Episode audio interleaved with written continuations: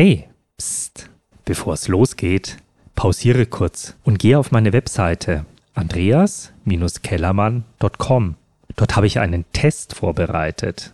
Mit diesem Test erfährst du von mir über deine Unternehmenskultur. Das ist für dich ein richtiger Eye-Opener. Und jetzt geht's weiter mit dem Podcast.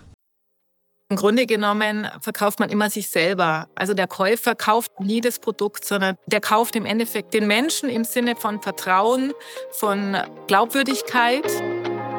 Ich bin Andreas Kellermann, Berater, Trainer und Coach für Unternehmer und Selbstständige.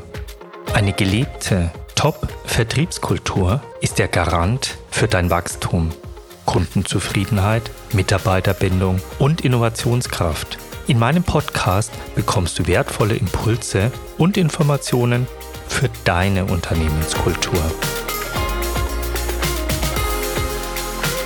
Hallo ihr Lieben, heute habe ich die Andrea Kausche zu Gast.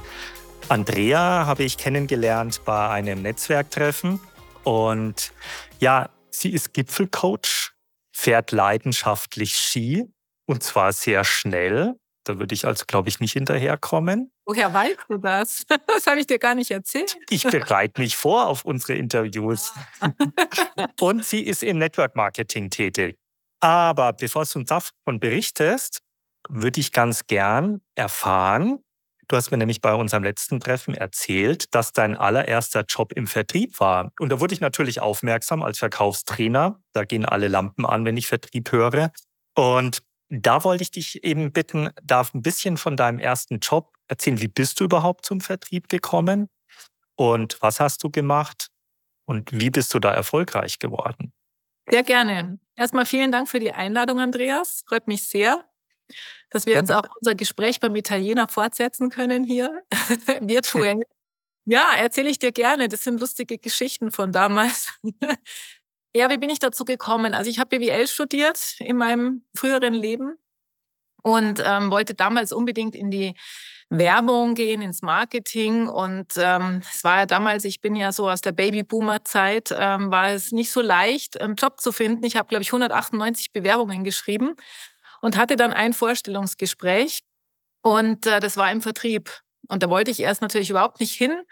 Habe mir das aber dann schön geredet, dass Vertrieb ja ein Teilbereich des Marketing ist und dass man vor allem, wenn man jetzt keinen Vertrieb hat und nichts verkauft, dann gibt es auch nichts fürs Marketing zum Bewerben und für die Werbung nichts. Also von daher habe ich mir das dann äh, schön geredet, was nicht die schlechteste Entscheidung war, weil ich dann im Endeffekt sehr erfolgreich war.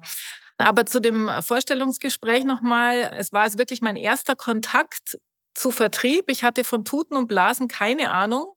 Aber das ist vielleicht auch ein ganz gutes Beispiel dafür, was ist überhaupt Vertrieb. Letztendlich ist es äh, mit ähm, gesundem Menschenverstand und mit einem ganz normalen, äh, ja, ganz normal da einfach an die Sache ranzugehen, weil der Personaler, der mich in diesem Vorstellungsgespräch hatte, der hat dann zu mir gesagt, ich soll mal, und es kam völlig aus dem Nichts, also ich war da überhaupt nicht darauf vorbereitet, ich soll doch mal ihm eine Frankiermaschine verkaufen. Das muss ich vielleicht noch dazu sagen, ich war im Vertrieb von erklärungsbedürftigen Produkten, nämlich Frankier- und Kuvertiermaschinen. Also für die neue Generation, die das jetzt nicht mehr weiß, früher gab es eben, statt Briefmarken gab es früher eben diesen roten und dann später blauen Stempel für maschinelle Frankierung. Und damit das Schreiben noch ins Kuvert kommt, gibt es natürlich auch maschinelle Kuvertierung und sowas habe ich verkauft. Und dann sagte der Personaler im Vorstellungsgespräch zu mir, ich soll ihm mal eine Frankiermaschine verkaufen. Und ganz spontan habe ich ihn gefragt, wie viele Briefe haben Sie denn täglich? Und es war genau die richtige Frage, weil das war einfach das Signal dafür, dass ich bedarfsorientiert vorgehe und dass ich in den Fragemodus gehe und nicht gleich hier so Chaka, ich habe eine Maschine und so weiter, sondern halt, wie gesagt, erstmal auf den Kunden eingehen und so. So, und deswegen habe ich diesen Job bekommen. Und ja, nach zwei oder drei Jahren war ich Deutschlands beste Verkäuferin von 100 Vertriebsmitarbeitern. Es war natürlich eine Männerdomäne. Davon waren vielleicht von diesen 100 Vertriebsmitarbeitern waren zehn Frauen ungefähr. Und da war ich drei Jahre in Folge, war ich da die Nummer eins. Der Naturtalent im Vertrieb, oder? Sozusagen, könnte, könnte man sagen, ja. Wie, wie erklärst du dir den Erfolg? Ich glaube, dass, oder was heißt ich glaube, ich, ich weiß, äh, es ist mit Sicherheit diese, jetzt kommt das schwierige Wort, Authentizität, ja. die, äh, die man da an den Tag legen darf. Einfach normal sein, äh, echt sein, sich für nichts zu schade sein. Ich habe dir schon in unserem Vorgespräch erzählt, dass ich auch unter den Tisch rumgekrabbelt bin auf der Suche nach Steckdosen, weil solche Maschinen brauchen natürlich Strom. Und ja. Was schon auch speziell in dieser Branche besonders war, der Ort des Geschehens war eine Poststelle. Also stell dir eine große Versicherung vor oder ein äh, bayerisches Staatsministerium für Ernährung oder so. Ne? Und ja. da waren halt diese Poststellen im Keller unten. Dementsprechend ja auch die Menschen, die da gearbeitet haben, waren etwas einfacher strukturiert und oft auch, ich meine, ich bin ja hier aus München, oft auch sehr bayerisch bodenständige Menschen. Ja. Und da ich ja Gott sei Dank bilingual bin, habe ich mit denen bayerisch geredet. Ja. auf ähm, relativ bodenständigen Art und Weise. Und ähm, die Entscheidung, die wurde natürlich dann in den höheren Etagen getroffen. Das heißt, da konnte ich mich dann halt auch anpassen und konnte mit denen dann auf einem anderen Level sprechen. Also ich glaube, dass es so, ja, es ist einfach die Frage der Anpassungsfähigkeit der Echtheit und auch einfach ja sein, wie man ist und sich aufs Gegenüber einstellen, ja. Und du hast mir ja auch erzählt, dass du einen, wie soll ich es am besten ausdrücken, einen sehr, sehr guten ersten Eindruck immer hinterlassen hast. Gib unseren Zuhörern und Zuschauern vielleicht noch das Bild, wie du da in das Büro oder diese Poststelle eingelaufen bist. Ja, ja, das war schon spannend, weil das waren teilweise bei gerade so größeren Poststellen, mussten es ja auch größere Maschinen sein. Und das waren wirklich so Kästen. Also da bin ich so, so gegangen und habe eine Maschine so getragen, ja. War sehr schwer. Das Ganze im Kostümchen. Und diese Maschine hat ja diese rote Frankierfarbe. Da war da so eine Wanne drin, ja, oder, oder so ein, so ein Stempelkissen. Und man musste die Maschine 100 Prozent gerade tragen. Also in dem Moment, wo man die ja. gekippt hat, ist diese Farbe ausgelaufen und einem, ja. da gab es genügend Unfälle in, diesbezüglich und Reinigungsthemen. Ähm, ich habe es geschafft. Also jedenfalls immer diese Maschine gerade tragen, sehr schwer und eben immer schick gekleidet. Also das war schon, war schon eine Herausforderung, ja. Aber wenn man da eben als Frau kommt und dann eben noch mit so schwerem Gerät bewaffnet ist, dann hat man schon mal einen Stein im Brett. Also das muss man ganz klar so sagen, ja. Ich glaube, das war der Verkaufserfolg. Wahrscheinlich. Damit hast du schon verkauft, letzten Endes.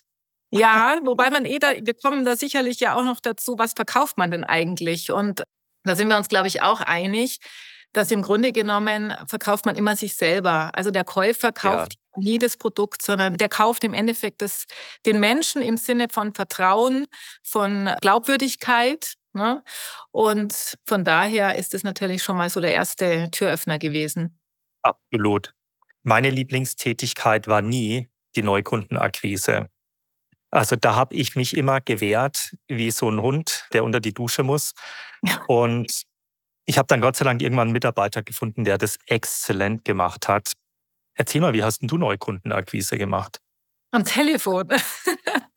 Damals gab es ja noch nichts. Also ich meine, das klingt jetzt zwar furchtbar schrecklich, weil wir schon so alt sind, ne? aber ja. ähm, ich habe tatsächlich angefangen, da gab es noch keinen PC und wir hatten, ich hatte da so eine, ich habe eine Kiste hingestellt bekommen, so wie so eine Art Schuhkarton, ja, da waren lauter Karteikarten drin und ich habe, glaube ich, also mindestens drei Monate, wenn nicht länger gebraucht, bis ich das erste Mal einen Telefonhörer in die Hand genommen habe. Ich kam ja frisch vom Studium. Ich, ich hatte, ja. das wirklich schlimm.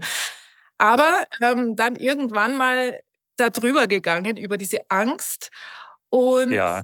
den Telefonhörer in die Hand genommen. Und siehe da, ich wurde nicht aufgefressen. Natürlich hat man da mal solche und mal solche Kontakte und mal freundliche und mal weniger freundliche. Mal kommt man zum Entscheider durch, mal nicht. Ich habe natürlich ja. bei kleineren Firmen erstmal angefangen, ja, macht Sinn, um da so ein bisschen ja. warm zu laufen. Ja, und wenn man dann die ersten Termine kriegt und feststellt, ah, funktioniert ja, dann wird es halt irgendwann immer leichter. Und das ist auch so die Botschaft. Das gilt aber für alles im Leben, das wissen wir ja. Einfach machen und es kann nicht viel passieren. Und ja, und dann fängt es irgendwann mal an, rund zu werden und dann wird es auch leichter. Ja, das sage ich auch immer. Also wenn du aus deiner Komfortzone mal rauskommst, dann musst du durch die Angst. Das ist wie, ähm, kannst du es vielleicht nachher noch erzählen, wenn du da äh, auf so einem Grat stehst und da geht es links und rechts runter. Ich bin kürzlich da am, am Spitzingsee oben ähm, zum, zum Brecherspitz hoch. Da, da geht es ja schon runter letzten Endes. Aber du musst einfach durch die Angst, wenn du eine Veränderung willst, musst du durch die Angst. Oder wenn du fliegst und hast Angst, dann musst du fliegen. Das ist so. Ja. Aber nicht den Berg runter. Nein. das stimmt. Ja, super. Also das kann ich mir sehr gut vorstellen. Dann hatte ich ein anderes kleines äh, Familienunternehmen aus diesem Vertrieb rausgerissen, nehme ich mal an, wo genau. du viele, viele Jahre tätig warst. Ja, zwei Söhne. Und zwei Söhne großgezogen. Und dann hast du irgendwann ein neues Leben angefangen.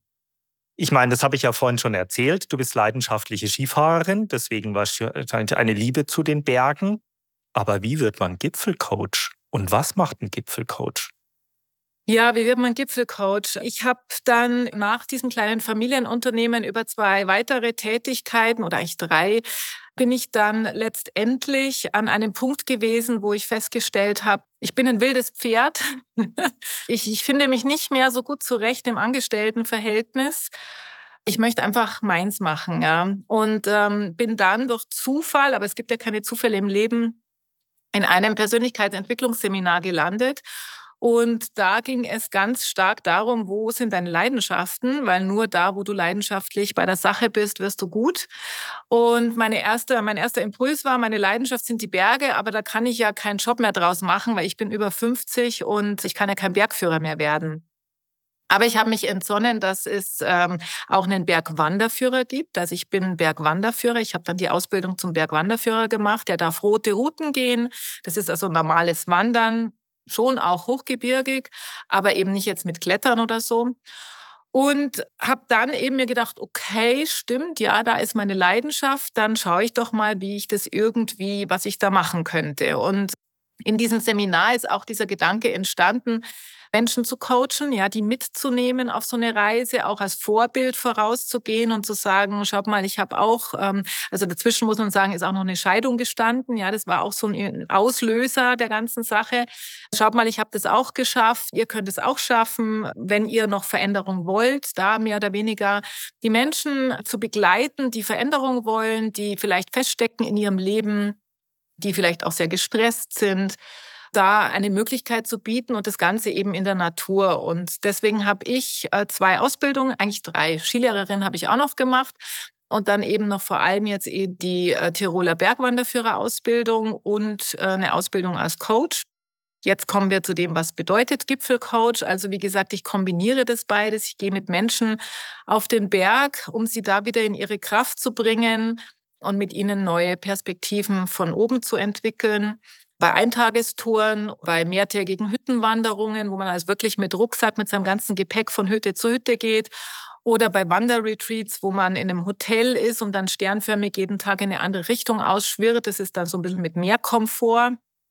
Da habe ich halt für alle verschiedenen Menschen, die, die unterschiedliche Bedürfnisse haben, habe ich da was im Portfolio. Das Ganze gibt es als Gruppenevents oder eben auch im Eins zu eins.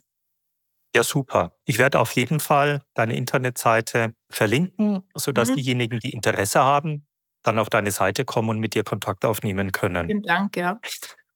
Warum ich mich bei dem Netzwerktreffen da im, im Juni interessiert habe, war, dass du da erzählt hast, dass du auch was mit Frequenzheilung zu tun hast.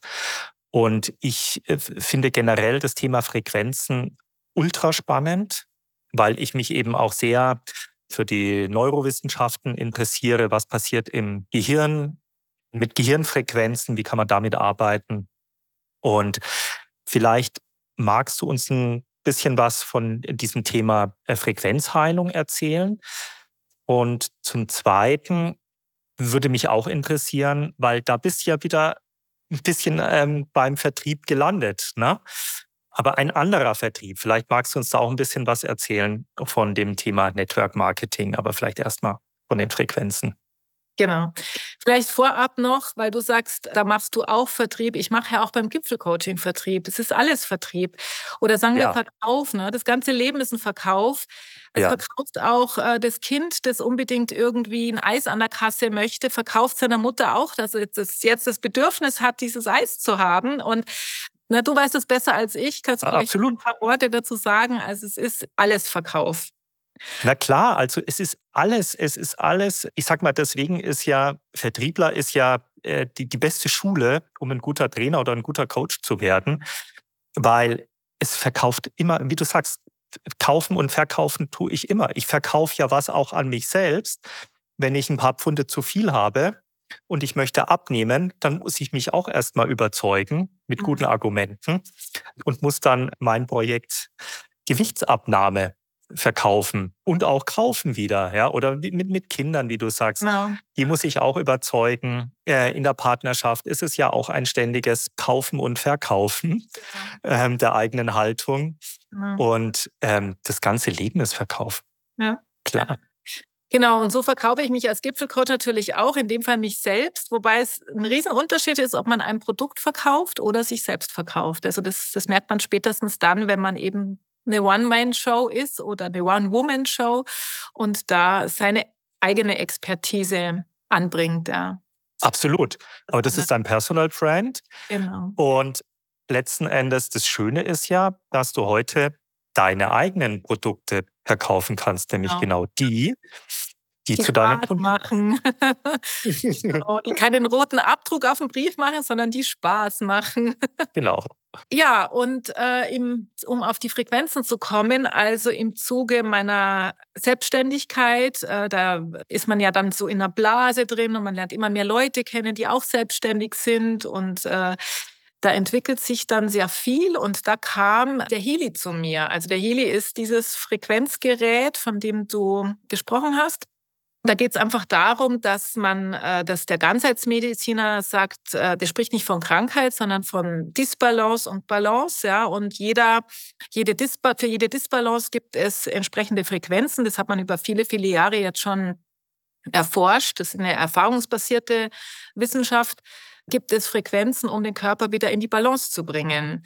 Und äh, man sagt heute, die Frequenzmedizin ist die Zukunftsmedizin. Das sieht man auch gerade so ein bisschen, wie man, wie man bekämpft wird. Ja, das möchte ich jetzt hier an der Stelle mal ganz offen sagen, weil da gibt's ja diese schöne, den schönen Spruch, erst belächeln sie dich, dann bekämpfen sie dich und dann bewundern sie dich. Wir sind gerade in der zweiten Phase.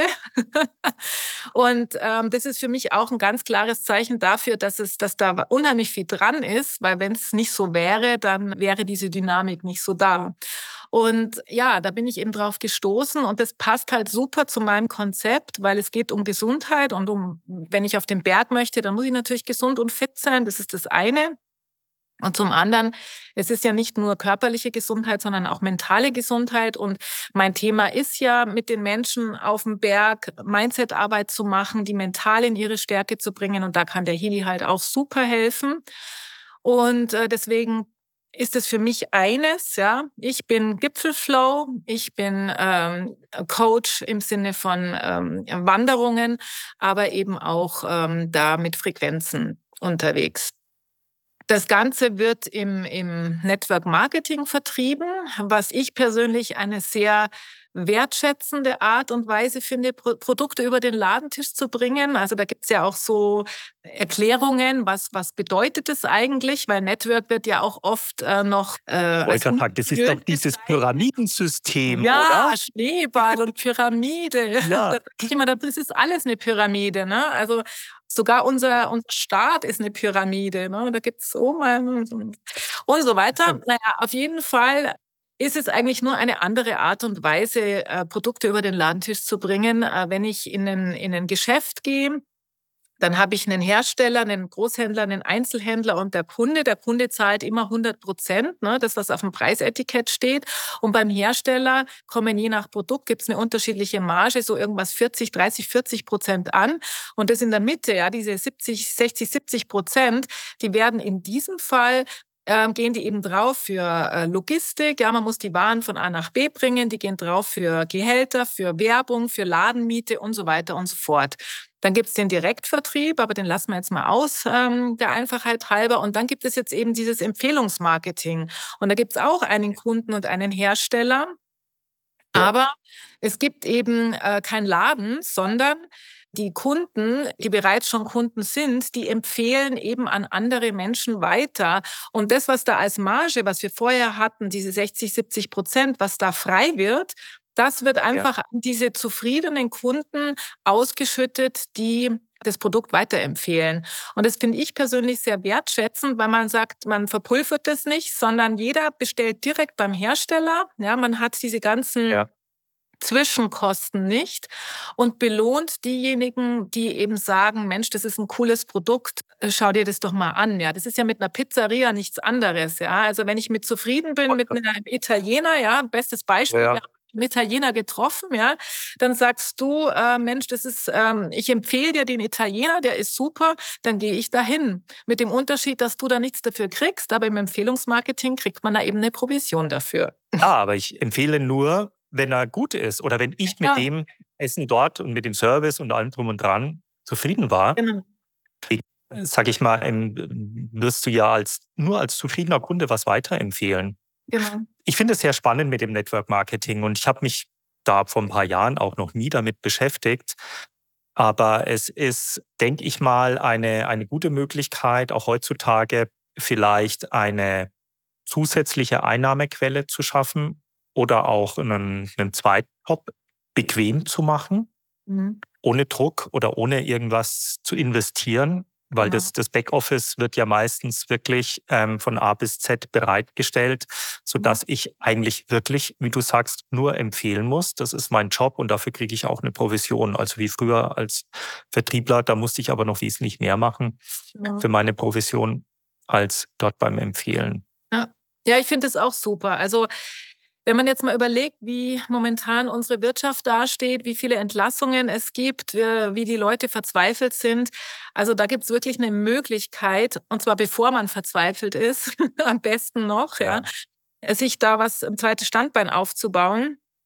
Und auch für die Selbstständigen, ehrlich gesagt. Ja, wir wissen ja alle, erstens mal hat, bringt eine Selbstständigkeit immer mit sich, dass es einfach Täler und Berge gibt, ja, und da braucht man halt irgendwie auch ein, ein Mittel, also ähm, ja, wie gesagt, ein zweites Standbein, was einem da so ein bisschen Ruhe verschafft. Und zum anderen äh, sind wir in der ähm, Anfangsphase der Selbstständigkeit ähm, ja auch noch nicht so wohlhabend, dass wir entsprechende Beiträge irgendwie in, in eine private Rentenversicherung zurücklegen können. Mal abgesehen davon, dass die gesetzliche Rentenkasse ja auch bald leer ist, wie wir ja aus Berechnungen wissen. Von daher, ähm, also ich finde es super und ich finde es, in Amerika ist Network Marketing übrigens gang und gäbe. Hier wird es immer noch so ein bisschen so als komisch betrachtet, aber ich kann nichts Komisches dran finden und finde es cool und kann es jedem nur empfehlen. Ja, super. Auch hier verlinken wir die Sachen von, von Healy, dass wenn da jeder, irgendjemand auf Interesse gestoßen ist, dass er dann auch sich bei dir melden kann. Vielen Dank. Klasse. Mhm. Das hat mich sehr gefreut. Vielen Dank. Ja, mich auch. Und ich hoffe, wir sehen uns bald wieder mal, entweder auf dem Berg oder beim Italiener.